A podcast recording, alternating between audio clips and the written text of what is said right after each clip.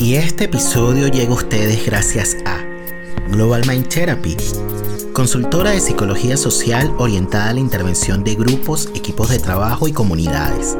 Encuéntralos en las redes sociales como GMT Consultores. Global Mind Therapy, podemos ayudar.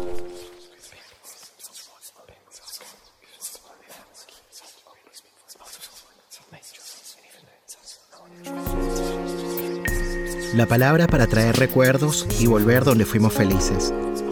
La palabra para nombrar el sufrimiento y no enfermarnos. La palabra para encontrar socorro en momentos de angustia. La palabra para compartir las emociones y saber que no estamos solos. La palabra para denunciar el abuso y transformar amargas realidades. La palabra para reconocer el error y hacernos cargo de lo que decimos la palabra para reconocernos como similares en las diferencias, la palabra para nombrar el amor y hacerlo efectivo en el vínculo. Damos la bienvenida a un nuevo episodio del podcast La Palabra y el Vínculo. Hoy nos encontramos con Florencia Abadi, que es doctora en filosofía por la Universidad de Buenos Aires, investigadora y docente de estética en el Departamento de Filosofía y Artes de la UA y ha publicado diversos libros, Conocimiento y Redención en la Filosofía de Walter Benjamin en el año 2014 y recientemente publicó El Sacrificio de Narciso, que fue el libro que convocó nuestro encuentro. Yo te doy la bienvenida al podcast de la palabra y el vínculo. ¿Cómo estás, Florencia? Hola, Nelson. Muchísimas gracias por la invitación. Muy contento de tenerte en el espacio. Bueno, fuera de las grabaciones, te daba las gracias por haber aceptado la invitación a participar del podcast. Yo llegué a ti a propósito del prólogo del libro de Constanza Michelson. Pero qué alegría, gran libro el de Constanza. Aprovechamos para recomendarlo. No, sin duda. Y bueno, ese fue mi libro del 2020. Bueno, es una referencia importantísima, sobre todo por los cruces que hace entre el psicoanálisis, la clínica, la política, ¿no? Entonces, bueno, tiene esta habilidad, ¿no? De moverse por distintas aguas, ¿no? Para quienes nos están escuchando, el libro de Constanza Michelson fue publicado en el año 2020 acá en Chile bajo el nombre de Hasta que valga la pena vivir, a propósito de la consigna callejera del estallido social, bueno, una de las tantas consignas callejeras del estallido social, y en el año 2021 recientemente fue publicado en Argentina bajo el sello de Paidós con el nombre del capitalismo del yo, y bueno, Florencia es una de las personas que prologó este libro.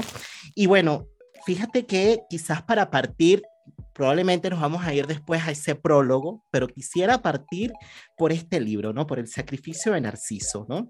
Antes de entrar en el contenido, me gustaría escuchar un poquito cómo surgió ese libro y bueno, lo que ha significado para ti. Bueno, varias cosas para decir respecto al sacrificio de Narciso. Es un libro de ensayos, o sea que en primer lugar lo que significó para mí fue eh, la posibilidad de autorizarme a, hacer, a escribir un ensayo y a decir algo sobre el mundo y no sobre la obra de algún filósofo, que era lo que había hecho en eh, Conocimiento y Redención en la filosofía de Walter Benjamin, que es un libro que habla sobre la filosofía de Walter Benjamin específicamente, o sea, es un libro pensado a partir de un autor. Yo diría que sobre todo mi experiencia es lo que está ahí reflejado, es un libro que surge de mi análisis personal, de mi psicoanálisis personal. En el contexto de mi análisis yo descubro esta tesis que es el sacrificio de Narciso, es decir, que el narcisismo consiste más bien en un sacrificarse a la imagen, en un dar la vida a la imagen, en un poner el cuerpo como variable al servicio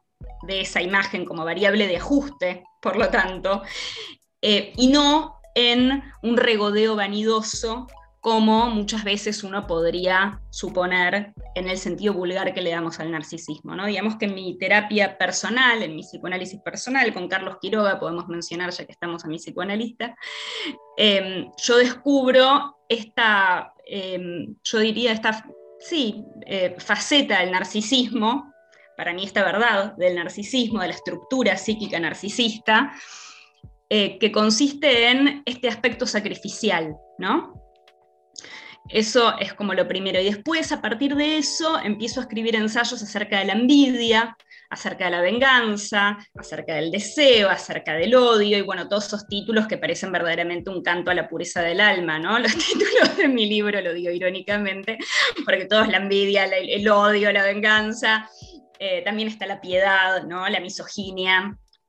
En fin, empiezo a investigar en todas estas pasiones que nos constituyen con piedad y con crueldad, creo.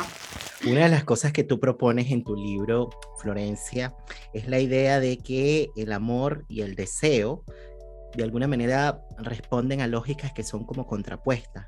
Y esta idea del amor y el deseo, por supuesto, luego lo vinculas con el tema del narcisismo. Si pudiésemos hablar un poquito acerca de eso, como para que los oyentes vayan más o menos entendiendo, ¿no? La manera que tienes de entenderlo. La propuesta que yo hago es que el deseo y el amor pensados como lógicas, si los concebimos como lógicas y no como sentimientos, no como pasiones meramente, no porque no puedan concebirse como sentimientos, sino que la propuesta tiene que ver con pensarlas como lógicas para observar justamente los principios por los que están regidos y mostrar que no son solo lógicas distintas, sino opuestas. ¿En qué sentido? A la lógica del amor pertenecen la alianza afectiva, la complicidad, podemos decir, y el cuidado, ¿no? la idea de protección. En cambio, la lógica del deseo pertenecen la rivalidad y el peligro. La oposición entre estos elementos es muy clara, ¿no? Si el rival es lo opuesto del aliado, por definición no se lo protege. La oposición entre peligro y cuidado también es muy patente. Y en este sentido, lo que yo digo es que el sintagma amor erótico, cuando hablamos de amor erótico como si hubiera tal cosa, ¿no? es un oxímoron. Es como decir el dulce amargo o como decir el eh, el, frío caluroso. Como el azúcar amargo que decía Fey en los 90, una cosa así.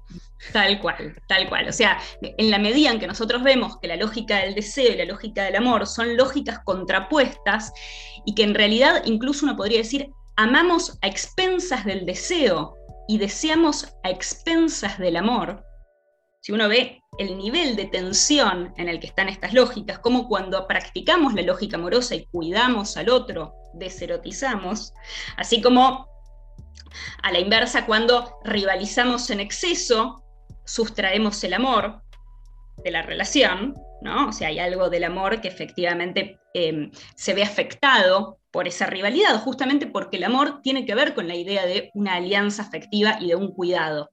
Entonces, digo, el punto es pensar esta idea de que hay un oxímoron si queremos juntar estas dos cosas, que es interesante pensarla a la luz de la tradición de la filosofía también, porque la filosofía tiene tres términos distintos para pensar el amor. Hay tres grandes conceptos que la tradición nos ha legado para pensar el amor. Uno es el concepto de filía, que tiene que ver con el amor amistoso, con esta idea de alianza que yo traía. Otra es una palabra que es ágape, que viene de la tradición cristiana, que es el amor compasivo, que tiene que ver con la cuestión del cuidado y de la protección, que también hablábamos. Y el tercer término es eros, que se traduce como amor erótico, ¿no? Una tercera forma de amor que sería el amor erótico. En lugar de traducirlo por deseo, que sería, me parece a mí, la traducción adecuada, que se haya traducido eros, deseo, por amor, en la tradición fue un modo, uno podría decir, muy astuto de velar un conflicto que nos duele, que tiene que ver con esta contraposición entre estas dos lógicas. ¿no? Entonces lo que hicimos fue ocultar esa oposición con un ardid, uno podría decir, mimético, clásico en, la tradición filosófica, que tiene que ver a veces con traducir una cosa casi por la opuesta. ¿no? Mm. También se pueden pensar en relación con otros conceptos como el de mímesis, justamente, que es un concepto que yo trabajo en mi investigación en el CONICET. ¿no? Por eso es que hay un libro que dice, bueno, de, Luciano Lutero, que por cierto está en el ciclo de episodios del mes de octubre, y hay un libro de Luciano que se titula Los que aman odian, y tienen que ver un poquito con esto que estás trayendo, Florencia. A ver, el deseo está vinculado al odio. Los que aman odian porque somos siempre nosotros que amamos y odiamos al mismo tiempo. Nosotros estamos atravesados por las dos lógicas, por la del amor y la del odio, así que somos los que aman y somos los que odian, efectivamente. Yo lo que creo es que en el, deseo está vinculado al odio, el amor me parece un opuesto legítimo del odio. Yo no diría que el amor es odio, sino que el deseo sí está vinculado al odio porque está vinculado a la rivalidad, porque está vinculado a la falta de libertad, no elegimos nuestro objeto de deseo y por lo tanto no podemos resistirlo tampoco, deseamos a pesar de nosotros mismos, incluso nos defendemos. Quien desea se defiende, quien desea no desea desear, ¿no? O sea, hay una frase en el libro que dice, quien desea se defiende, jamás se convence, ¿no? A mí me interesa mucho esta idea de que el deseo, en la medida en que no podemos resistirlo, conlleva un odio que desplazamos sobre diferentes personas, ya sea la persona que deseamos y lo odiamos, a, nuestro amante, digamos, o se desplaza de otras maneras, como por ejemplo el que odia a la madre de la pareja, al padre, el que odia a la expareja, el que odia a los hijos. O sea, hay un odio, la pasión erótica siempre está vinculada con un odio que se desplaza o se deposita, uno podría decir, en algún objeto determinado, pero que en realidad proviene de esta falta de libertad del deseante, proviene de lo conflictivo que es para nosotros desear. En esa medida digo, creo que el deseo está vinculado al odio. La lógica amorosa no es la lógica de la rivalidad, no es la lógica del odio, sino que por el contrario es la lógica de la alianza, es la lógica de la piedad, es la lógica del cuidado, que así dicho parece todo muy hermoso, pero también digamos, trae un montón de problemas, entre otros que si llevamos al extremo esa actitud asimétrica de la piedad, esa actitud extrema de cuidado y de protección, bueno, deserotizamos efectivamente nuestra vida y nuestros vínculos, ¿no? Mm. No, no se trata de estar todo el tiempo cuidando al otro ni, eh, ni protegiendo, ¿no? en, el vínculo erótico es muy importante mantener un cierto centro y un cierto egoísmo que yo opongo al narcisismo si lo pensamos, digamos, en términos de lo que normalmente circula en el imaginario social, ¿no? como que para la gente quizás no es tan políticamente correcto decir que podamos odiar a nuestros amantes. ¿Cómo es que lo odia? Si más bien lo ama. Entonces vienen como las contradicciones y con eso es que justamente te estás enfocando, pues tú estás de alguna manera trayendo justamente esa contradicción y, y que tiene que ver básicamente con lo que propone el deseo. El deseo de alguna manera propone algo que por ahí tú mencionabas en el libro, ¿no? Como que es algo que te saca de ti. ¿no? Es algo que irrumpe, ¿no? Y tú le relacionabas con la flecha de Cupido, es algo que, que de pronto te impacta, te confronta con, con la incertidumbre, con lo desconocido, con no saber cómo el otro pudiese de pronto quizás responder, ¿no? A, a eso. Entonces, si pudiésemos hablar un poquito sobre ese punto, Florencia y relacionarlo justamente con el tema del odio, porque el odio en este sentido, por como lo propones, tiene que ver como con el rechazo de algo que de alguna manera, si se quiere, para ponerlo en términos simples, rompe con un status quo. Es como, es algo que me viene como que a revolucionar como por completo y que preferiría mejor no dar un paso adelante porque me va a cambiar muchísimo la existencia. Entonces mejor quedarme quietito. Está buenísimo todo lo que decís. Pensé 200 cosas mientras hablabas, a ver qué puedo formular. Hablaste de la mediación de la flecha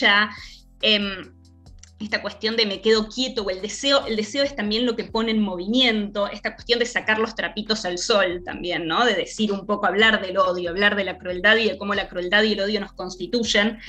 Entonces, bueno, voy a tratar de responder algunas de todas estas cosas que planteaste. Efectivamente, hay algo de eh, de que cuando digo nos defendemos del deseo, en, la esfera erótica a alguien hay que odiar y no somos felices odiando. La esfera erótica también está vinculada a la envidia, que es otro de los tabúes que no nos gusta este, hablar, pero que nos atraviesa de una manera eh, tan evidente que ya es como, ya vergüenza debería darnos seguir callando la temática de la envidia en la época de las redes sociales.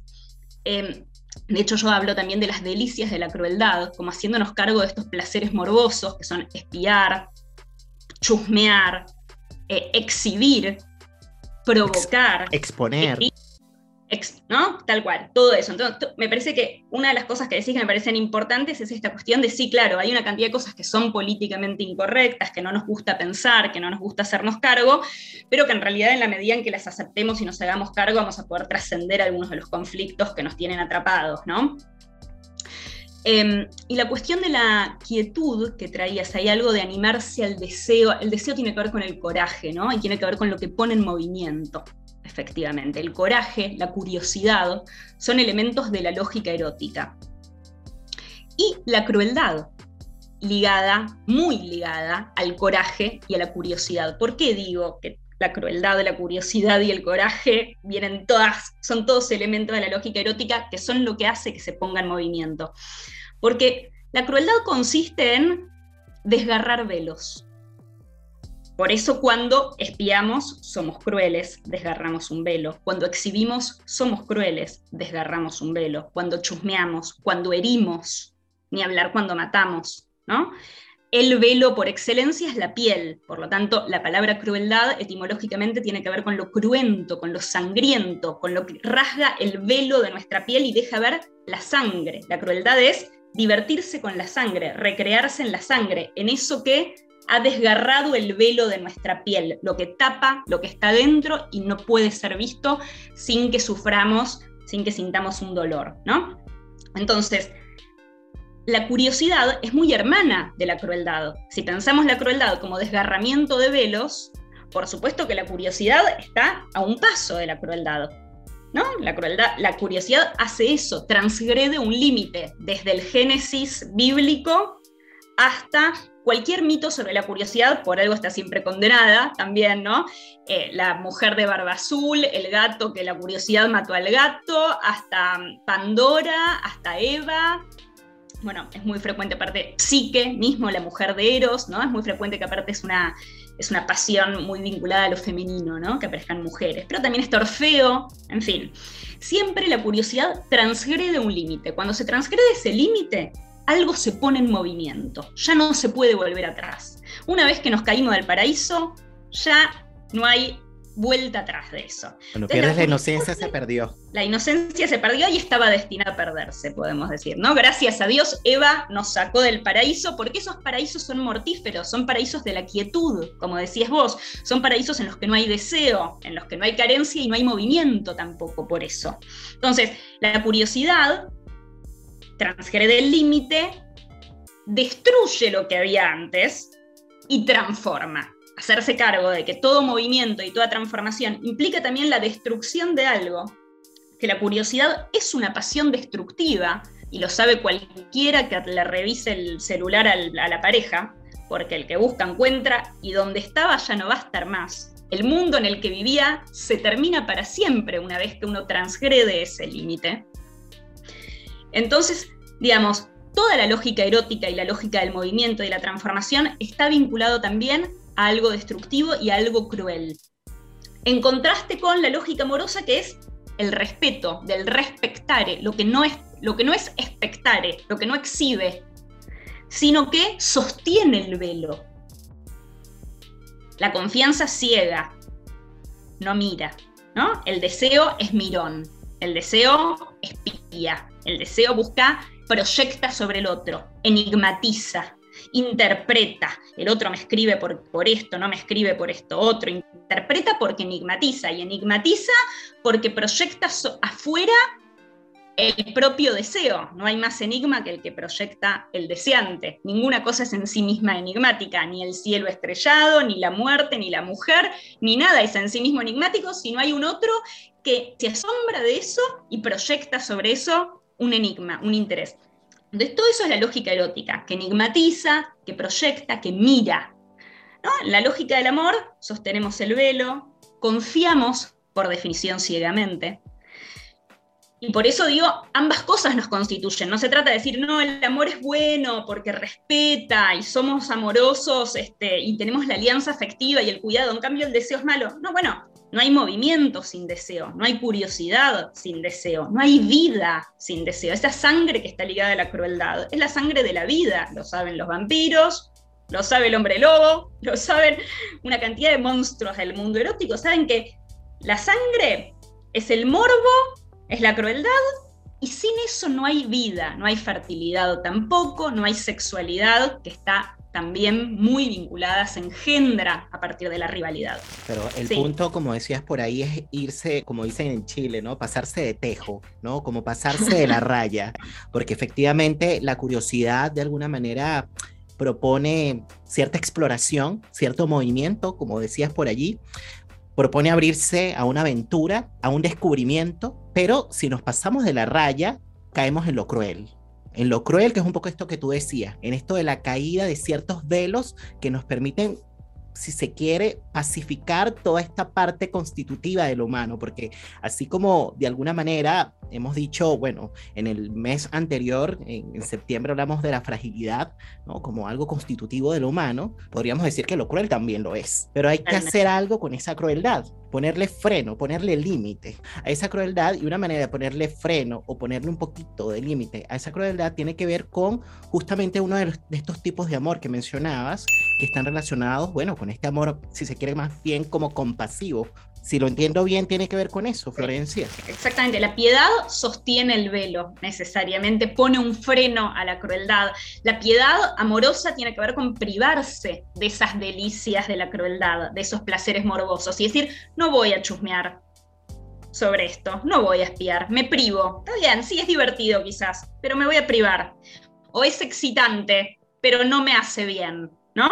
O sea, ese freno a la crueldad ese, sostener ciertos velos es una función central de la, lógica de la piedad, de ágape, como decías vos, ¿no? Este amor compasivo.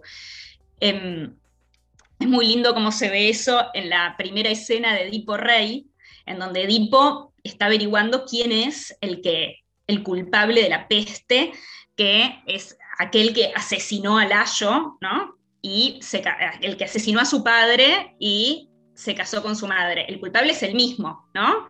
Él no sabe y busca a quién es el que cometió esos crímenes terribles y él no sabe que es el mismo. Entonces él investiga, es el que busca, el que justamente quiere develarlos.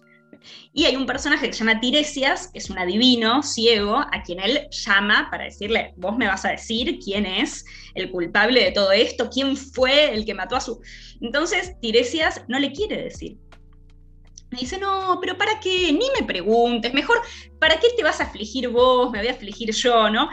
Tiresias es justamente un personaje muy excepcional porque es un oráculo piadoso. En general los oráculos son crueles. El oráculo de Delfos le dice, dice todas crueldades, ¿no? Van a pasar siempre cosas terribles. En cambio, Tiresias es un oráculo humano y es compasivo. ¿Por qué es compasivo? Porque sostiene el velo, porque no quiere decirte cuál es ese deseo profundo que hay en tu interior que te va a hacer sufrir tanto, ¿no? Y la piedad en ese sentido también sostiene la escena. ¿Sostiene la escena cuando? Y también cuando el deseo cae, porque el deseo, eh, digamos, justamente pone en movimiento y es movimiento y tiende a nacer y morir. ¿Qué hacemos cuando el deseo cae? ¿Qué hacemos cuando el deseo muere? ¿Quién sostiene la escena una vez que el deseo ha caído? Y la piedad sostiene la escena, ¿no? A mí me gusta mucho pensar así la, escultura de Miguel Ángel, que se llama La Piedad, precisamente en donde María sostiene a Jesús que está desfallecido.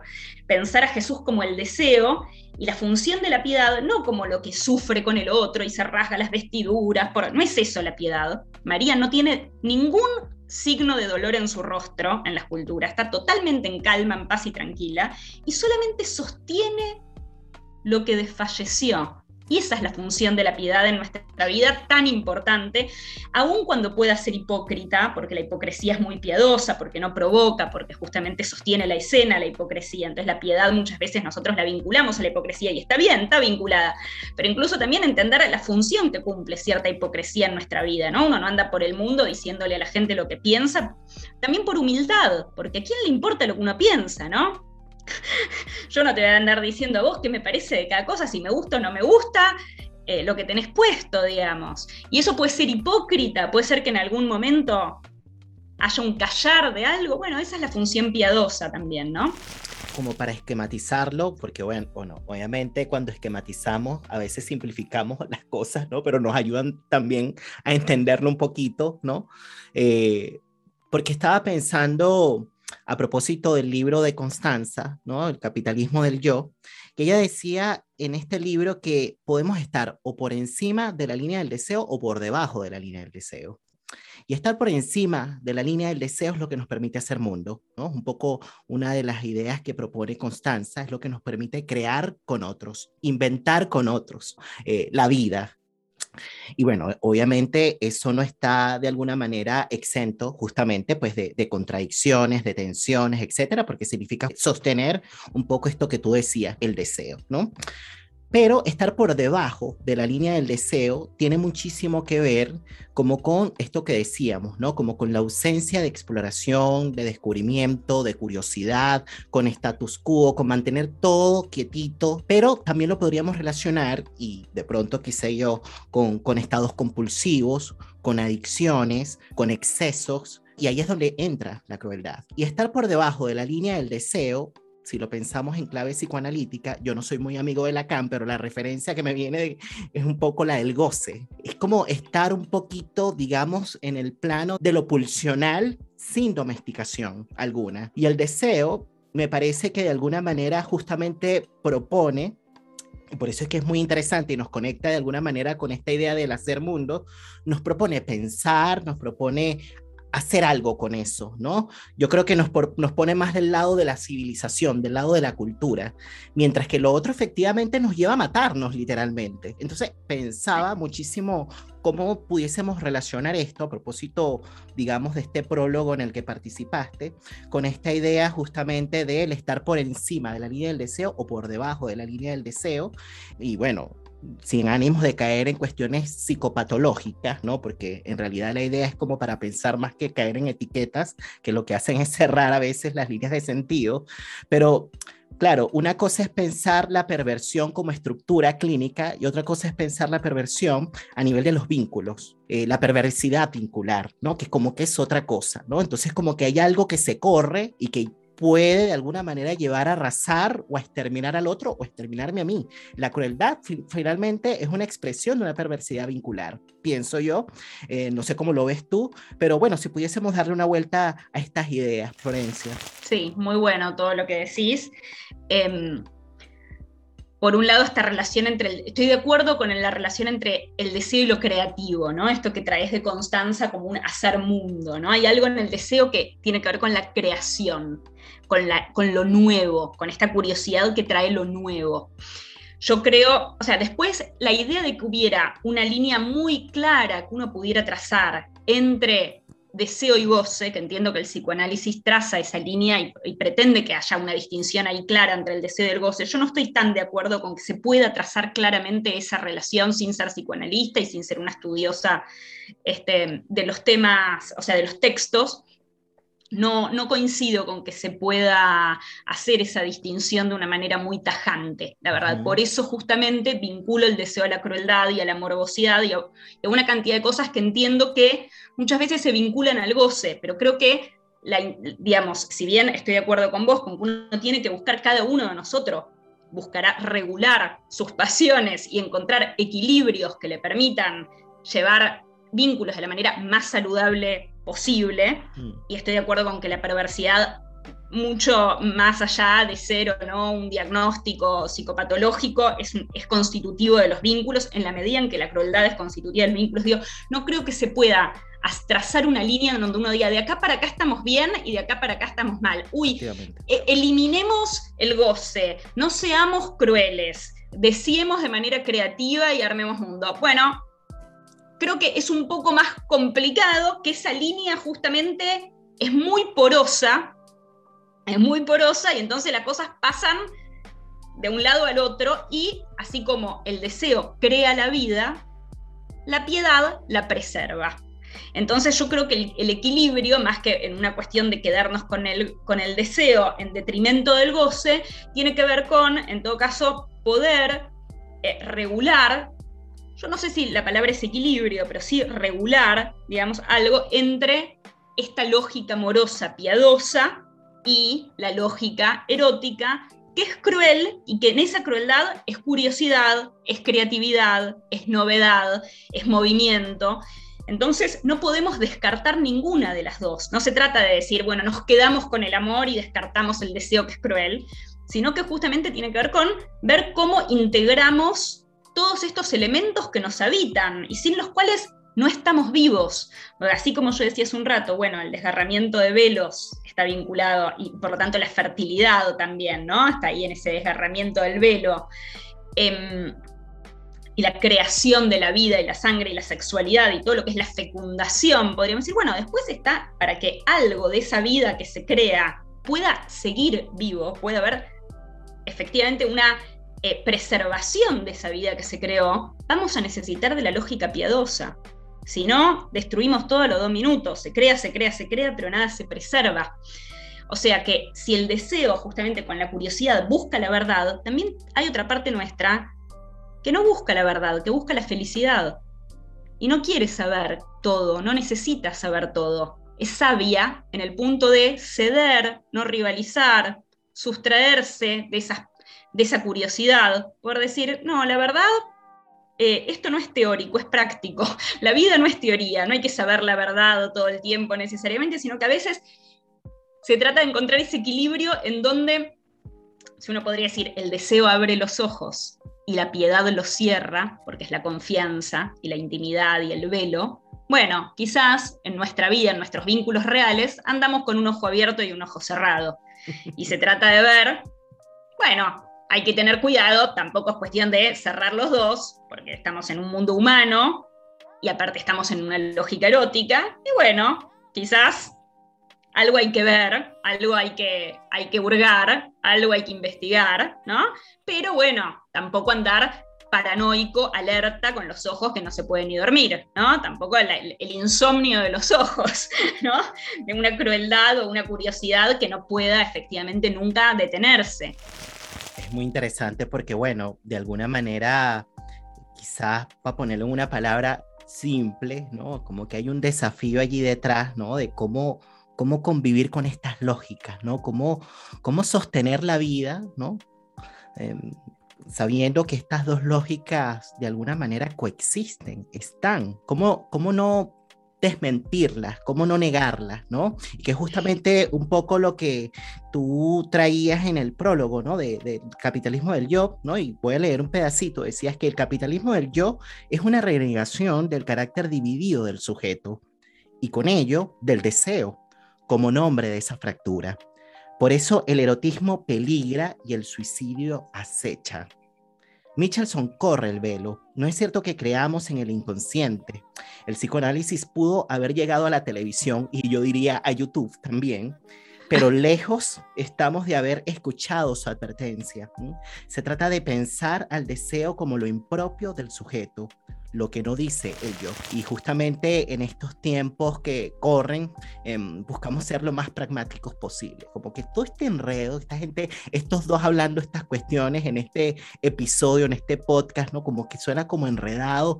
No, no, es mucho más simple, es mucho más simple que eso, ¿no?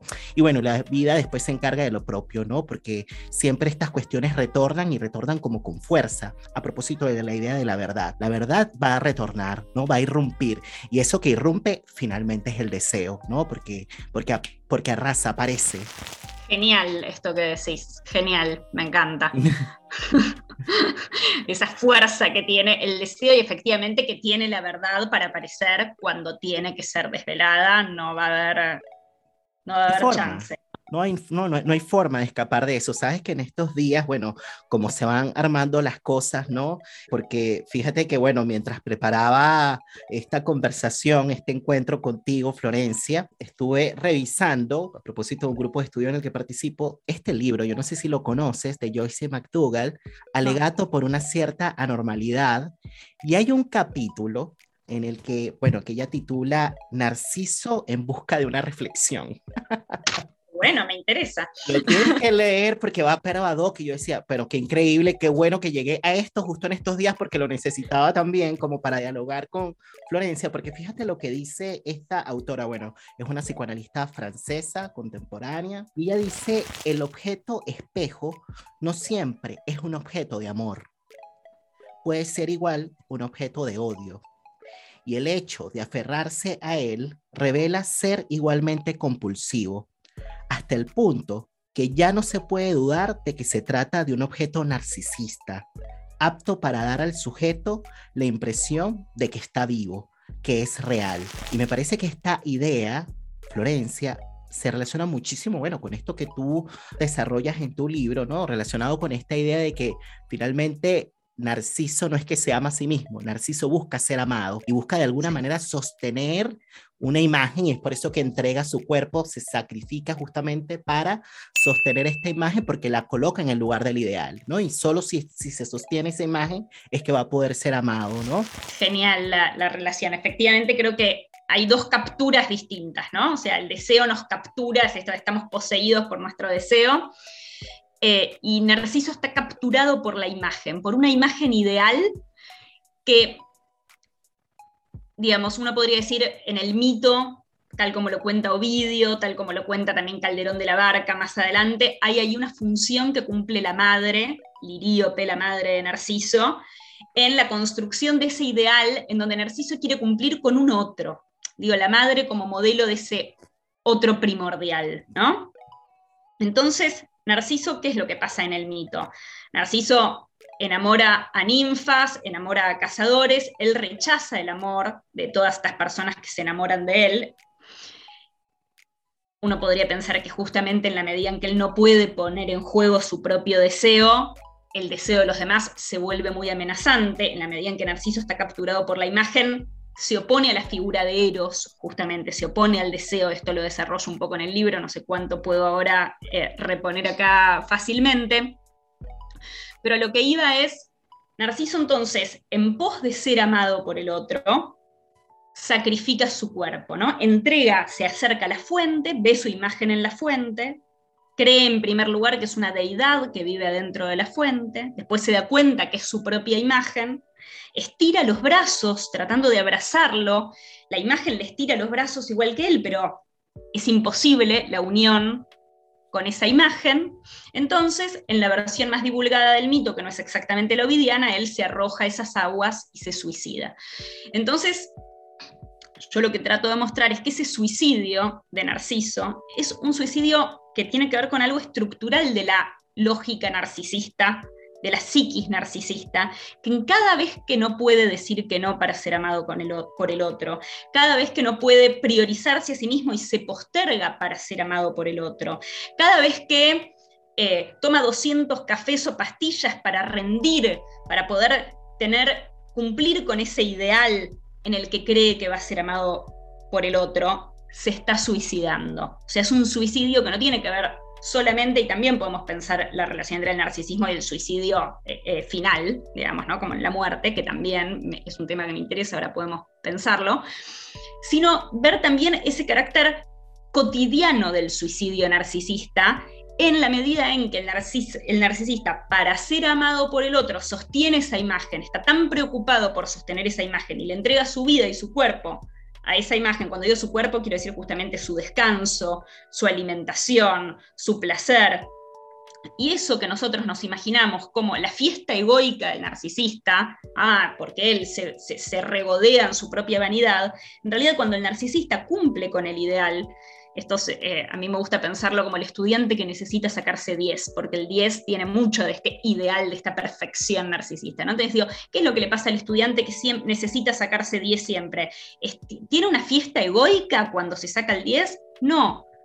Más bien siente un alivio. Siente un alivio porque el narcisista, en el fondo, no cree que tiene que trabajar para ser amado porque no se ama a sí mismo, porque tiene una imagen degradada de sí mismo. Entonces, ese 10, ese ideal, cuando cumple, lo que hace es tapar la imagen degradada que él tiene de sí mismo. Entonces, más bien, qué alivio, no se notó, una vez más me saqué 10, una vez más no se notó que no valgo. Lo que hay de fondo en la estructura narcisista es en realidad una falta profunda de amor propio, una suerte de falso self también, porque la relación con el ideal y con el mandato es tan inmediata que no hay espacio para el sujeto, no hay espacio para el deseo del sujeto, no hay espacio para una pregunta. Vos le decís a un narcisista que no sé, que por ejemplo está siguiendo la carrera de medicina para cumplir con el ideal de su familia, de su sociedad, de donde sea. Vos le decís, ¿vos querés? ¿Te gusta la medicina?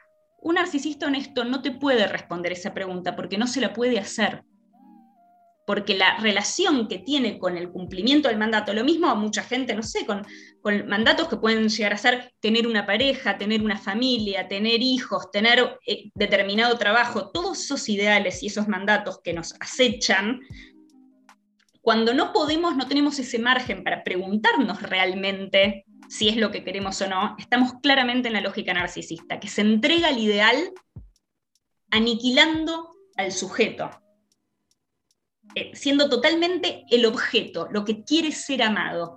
Y lo único que puede hacer es trabajar para ser amado, porque no cree que pueda ser amado por sí mismo. Cree que si no trabaja para, no, lo no va a ser amado bueno, de alguna manera lo que estás diciendo con esto es que no hay, no hay, no hay sujeto sin deseo, ¿no? Es una manera de decirlo, ¿no? ¿no? No habrá sujeto sin deseo, ¿no?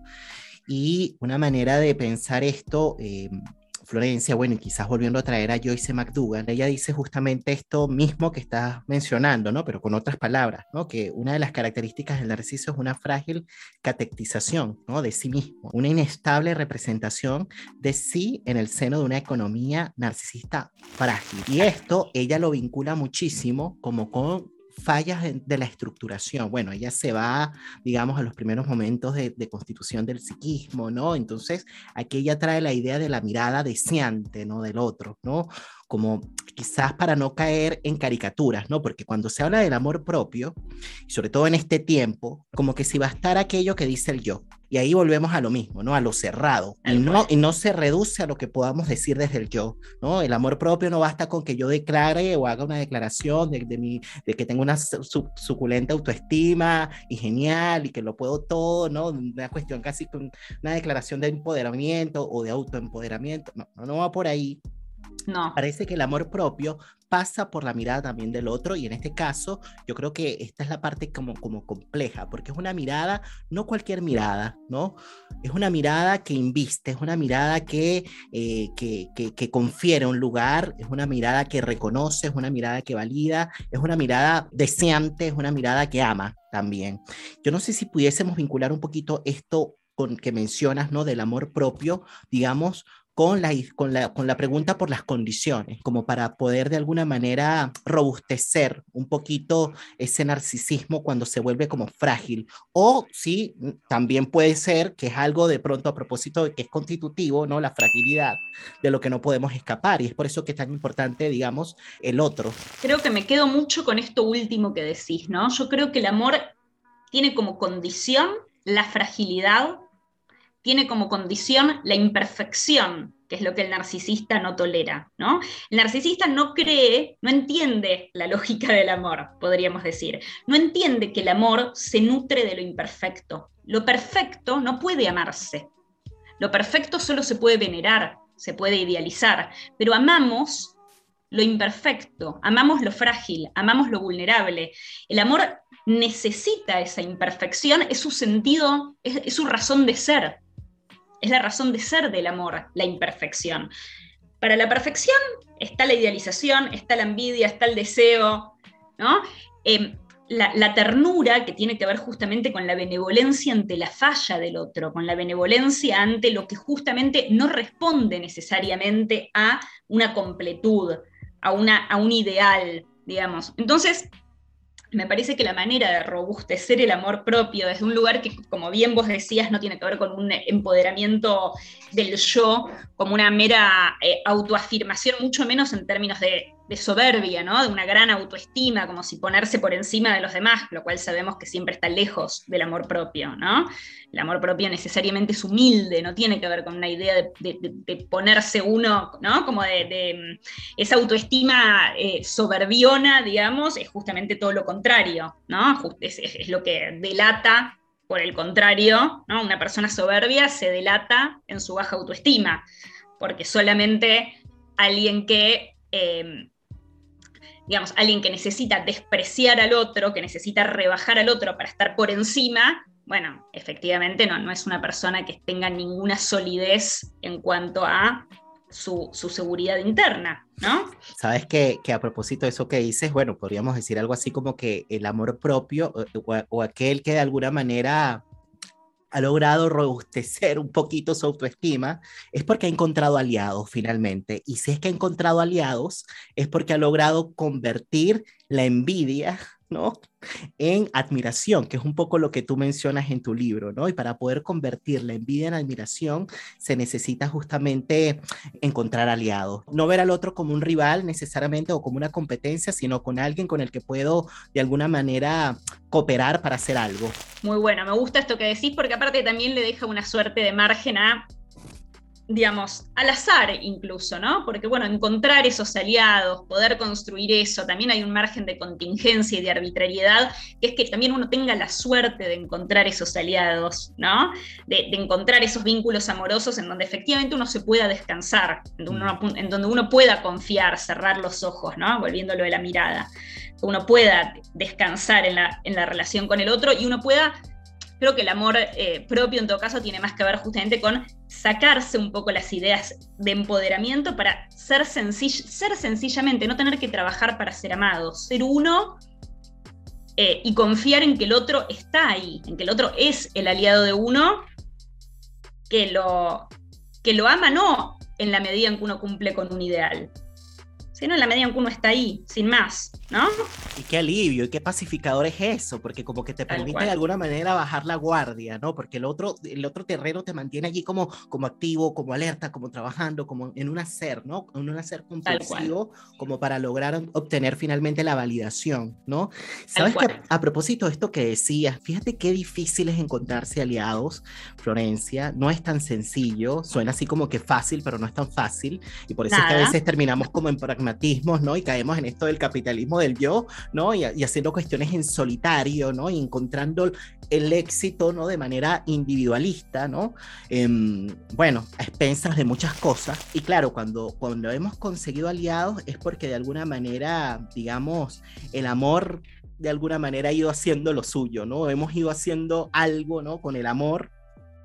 Y pensaba Em, en lo que sucede a veces, ya como para acercarnos hacia el cierre ¿no? de esta conversación, en lo que sucede cuando de pronto, qué sé yo, suceden situaciones en un vínculo amoroso, por ejemplo, o incluso en, vínculos entre eh, amistades, entre amigos, ¿no? Como que a veces suceden desencuentros que de pronto pueden corroer fuertemente ¿no? el lazo y que puede ya de alguna manera fracturarlo. Después de que habían sido aliados, de que se habían querido muchísimo, de que habían construido cosas juntos por años, ¿no? Pensaba en el asunto que, también mencionas de la venganza y cómo la venganza si la podemos conectar con heridas narcisistas. No sé si es que hay un enlace allí entre el venganza y heridas narcisistas. Em, o si de pronto podemos también vincular la venganza con algo de la crueldad también, porque fíjate que la crueldad yo la relaciono un poquito con algo un poco como monstruoso, que es propio del humano, pero cuando el, el, humano se vuelve monstruo, y yo creo que el humano es en sí mismo monstruo, pero le ponemos un velo a eso. Sí. pero, este, bueno, pensaba en eso, ¿no? Como que los puentes que podemos eh, establecer entre cuando, bueno, suceden desencuentros, desilusiones amorosas, decepciones profundas que llevan de pronto la venganza, y si es que esa venganza tiene que ver con heridas narcisistas, y si las podemos relacionar también con el tema de la crueldad? Bueno, muchísimas cosas. En principio me encanta que hayas traído el tema de la amistad. Eh, yo creo que el tema de la amistad es clave para pensar el amor y que la, cuando yo, digamos, pienso el, vínculo erótico también, que se mezcla con cuando uno tiene un vínculo erótico que aspira que también sea amoroso, uno también está cultivando la amistad en, eh, dentro del vínculo erótico si uno pretende no ser devorado por la pasión y por la crueldad y por todas las cosas peligrosas de la lógica erótica, ¿no? Entonces uno también es, muy importante la amistad como figura incluso dentro de una pareja, ¿no? Me parece como figura del amor. Y entonces también saber que muchos de los dolores que pensamos en la lógica erótica, como bien vos decís, a veces uno se puede pelear con un amigo y sufrir más de lo que puede sufrir en una ruptura de un vínculo erótico tradicional, ¿no? Entonces, como ahí los, los vínculos amistosos están eh, eh, codeándose mucho con todo esto, ¿no? Y yendo a lo de la venganza y la herida narcisista y esto último que, que planteabas es interesante. La verdad es que no es, no es la perspectiva desde la cual yo lo tomé en el libro, así que me haces pensar algo nuevo, porque yo en el libro la venganza lo tomo más que nada como en relación con la envidia, en donde la envidia es un deseo uno podría decir, reprimido de venganza, en cambio la venganza se da el gusto, ¿no? La venganza es lo que el, envidioso se carcome por dentro, se envenena, el veneno es como ese símbolo del oculto, de, la, envidia, que necesariamente es inconfesable, que necesariamente es algo que nos pone, nos pone verdes porque es como que nos carcome por dentro, no lo podemos expresar, no puede salir afuera. En cambio, la venganza tiene esa característica de la exteriorización, ¿no? Ir y hacer, efectivamente, llevar a cabo ese, eh, ese deseo envidioso de dañar o de robar o de eh, extraer del otro ese ideal, porque muchas veces en esa envidia, en ese odio, por supuesto, hay deseo, ¿no? Hay un ideal que uno le supone al otro, que es lo que le quiere robar, lo que le quiere extraer, lo que le quiere matar, lo que quiere, ¿no? Hay, hay ahí también mucha idealización, ¿no? Si, si en algo se parecen la envidia y la venganza y el deseo, es en que se desvelan pensando en ese objeto, ¿no? El deseo que no puede parar de pensar, el vengativo también, ¿no? Es tucu, tucu, tucu, no se puede parar, ¿no? Entonces, em, yo pensaba la venganza en ese punto eh, como en esa relación con la envidia, ¿no? Como justamente para, pensar ese carácter oculto de la envidia también, y es muy interesante en los textos, por ejemplo, en, en uno de los mayores leyendas o relatos sobre la envidia, que es Blancanieves, donde está esta reina envidiosa que le pregunta al espejo quién es la más bella, y cuando Blancanieves cumple 16 y le dice que la otra más bella, la trata de matar cuatro veces, ¿no? Y le manda la manzana y la otra como es muy buena, la, es la confianza ciega, ¿no? Porque como la, siempre todos proyectivos y desconfiar a Blancanieves no sería un alma pura y bella, entonces ella no puede desconfiar, se come la manzana todas las veces y tiene esta reina envidiosa.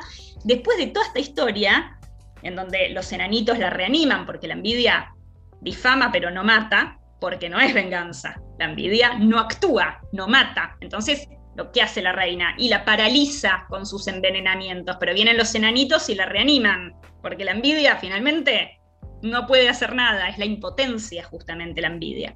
En cambio, la venganza tiene este elemento más de potencia. ¿Y qué es lo que pasa al final de ese cuento? que, no se, que no se cuenta en Disney, el verdadero final del cuento, es que Blancanieves y el príncipe, que finalmente la agarra, la salva, se la lleva invitan a la reina a su casamiento, le dan unos em, zapatos de hierro caliente con los que ella la hacen bailar tratando de escapar de esos hasta, hasta matarla. ¡Qué fuerte! Yo no sabía este final. Blanca Nieves y el príncipe se vengan de la reina y la matan, porque justamente los lo que muestra el relato es como los malos envidian, los buenos se vengan ya sé, es difícil decirlo así, no, digo que sea fácil de tolerar para nuestros oídos, pero quiero decir, el envidioso es toda esa lógica del ocultamiento y de la impotencia, en cambio, la venganza forma parte... y quizás para no volverlo, eh, digamos, en esta clave binaria de los buenos y los malos, finalmente el ser humano ¿no? Se venga porque de alguna manera puede llevar al acto esta, esta dimensión cruel, ¿no? Que lo constituye, ¿no? Para quizás salirnos de este binarismo bueno-malo, tiene que ver básicamente... No, no, no, pero claro, no, no, pero quizás porque pensando de pronto en los oyentes, porque yo sé que no, no, no lo ves en esta clave dicotómica, pero pensando en los oyentes se pueden quedar, ay, no, los buenos siempre se vengan. No, no, no, no, no. No, no, no, es así, no es así, por si acaso.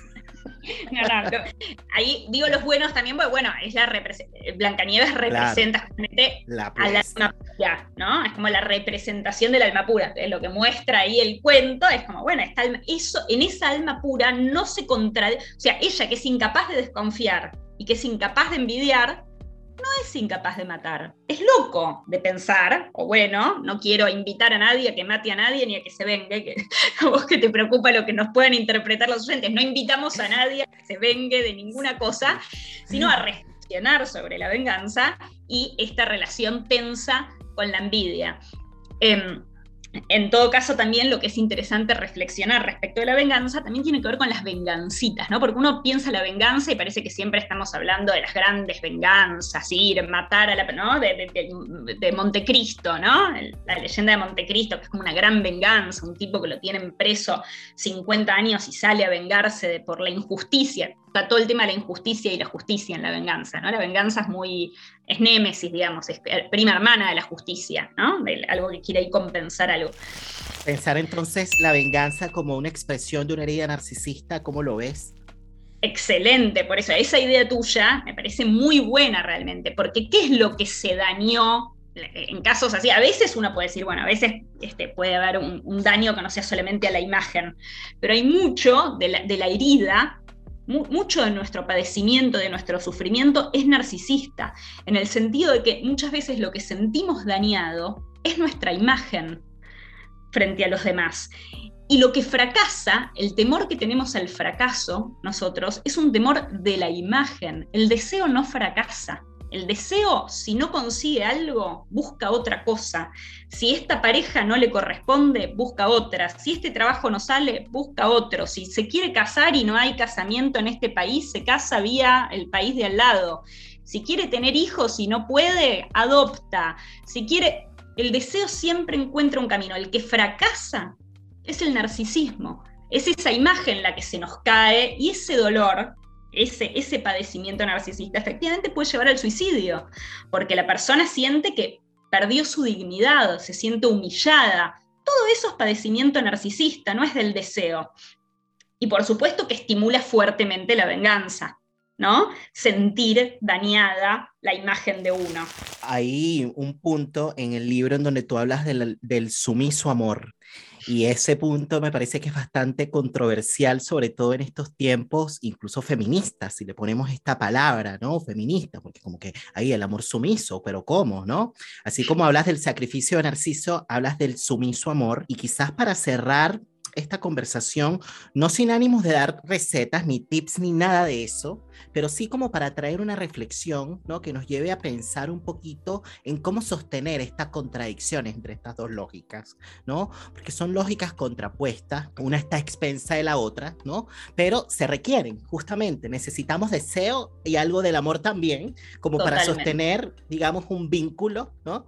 Eh, sea cual sea ese vínculo. Y bueno, algo de la sumisión parece que es necesario para eso. Si pudiésemos traer un poquito esta idea y desde dónde lo dices, porque también es importante contextualizarlo y no relacionar sumisión como, como que si fuese sinónimo de sacrificio o de amor sacrificial o de amor abnegado, de que, ay, diga, diga, diga que sí a lo, otro, a todo lo que traiga el otro, y no es eso, ¿no? ¿Desde dónde no, no, no. De hecho, esa es la diferencia entre el narcisismo y el amor. Para mí que no son lo mismo, como dice cierto, cierto psicoanálisis, no digo todo.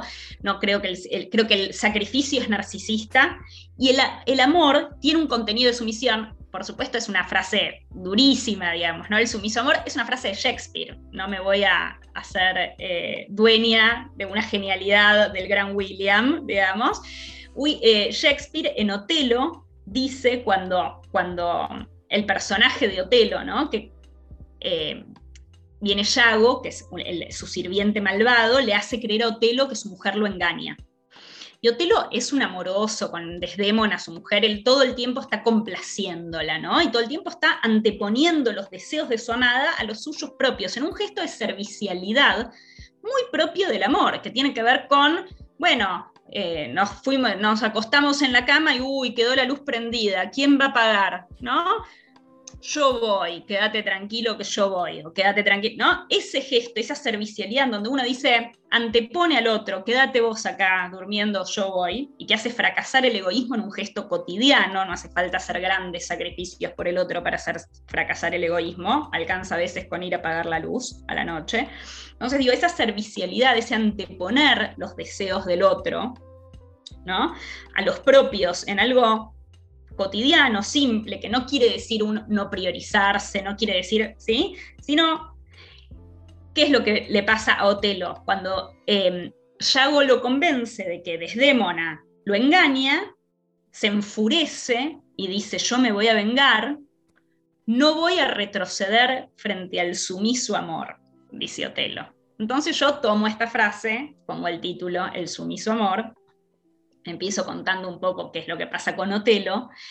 Y bueno, ¿y qué es esta lógica de el servicio, de la servicialidad, tomo ahí también el principito cuando habla el zorro, de la cuestión de la domesticación, digamos, como el amor no es algo salvaje, sino que supone un, eh, un tiempo de establecer justamente un lazo, ese lazo que no es la libertad, es la responsabilidad, hay una cierta atadura, hay, ¿no? en el amor, bueno, no somos, no es el hacer lo que uno quiere, ¿no? No es la mm, en fin, bueno, a partir de eso pienso la cuestión de la sumisión, ¿no? la sumisión como, bueno, no es, eh, el egoísmo es insumiso, ¿no? El egoísmo es soberano. En cambio, el amor tiene un elemento ahí de sumisión en este punto de, bueno, cotidianamente se puede anteponer a veces al nosotros por sobre el yo y es todo mucho más lindo y más fácil de ser aceptado, ¿no? No, bueno, no es que antepone al otro por sobre el yo, sino al nosotros, hermoso, pero a veces es el otro directamente al que se antepone en el amor.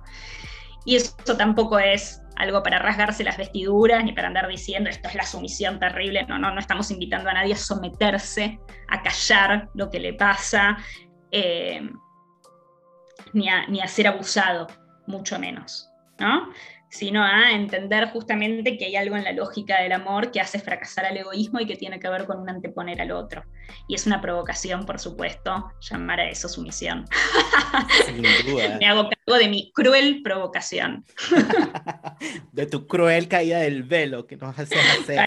Te agradezco muchísimo, Florencia, por esta conversación. Ha sido un agrado. Em, de verdad, muchísimas gracias por haber estado en el podcast de la palabra y el vínculo. No sé si quieres decir algo antes de despedirnos. No, yo te quiero agradecer a vos, Nelson, infinitamente por esta conversación, que la disfruté muchísimo y la verdad todas las ideas que, que dijiste que me parecieron muy, muy ricas, así que te agradezco mucho. Agradecido también. Y fíjate que antes de despedirnos, digamos, fuera un poquito de este tema del libro del sacrificio de Narciso, ¿sabes? que mientras estuve preparando la conversación, la entrevista, me topé con videos en YouTube de ti cantando. ¿Eres también intérprete o es otra persona?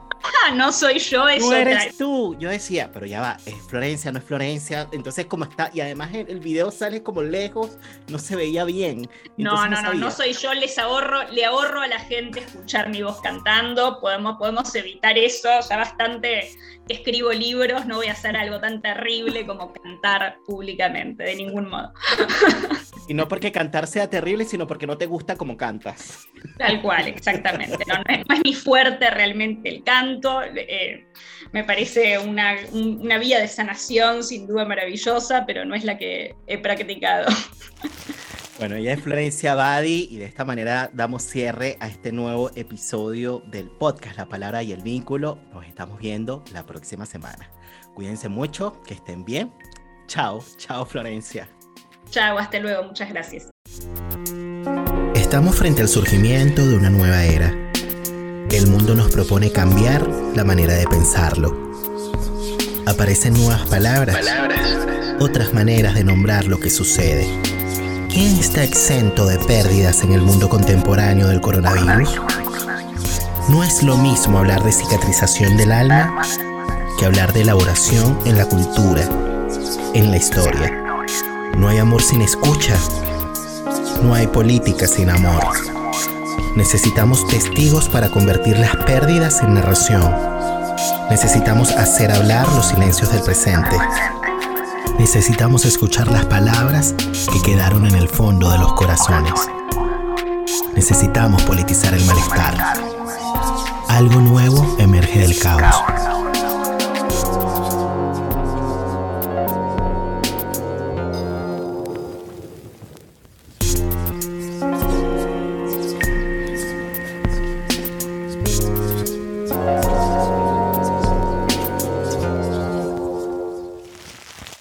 Quise darme unos minutos más para agradecerles a ustedes la compañía. Gracias por estar allí del otro lado de la pantalla. Recuerden que si les gustó este episodio, dale like, porque esas cosas como que ayudan en este mundo del YouTube.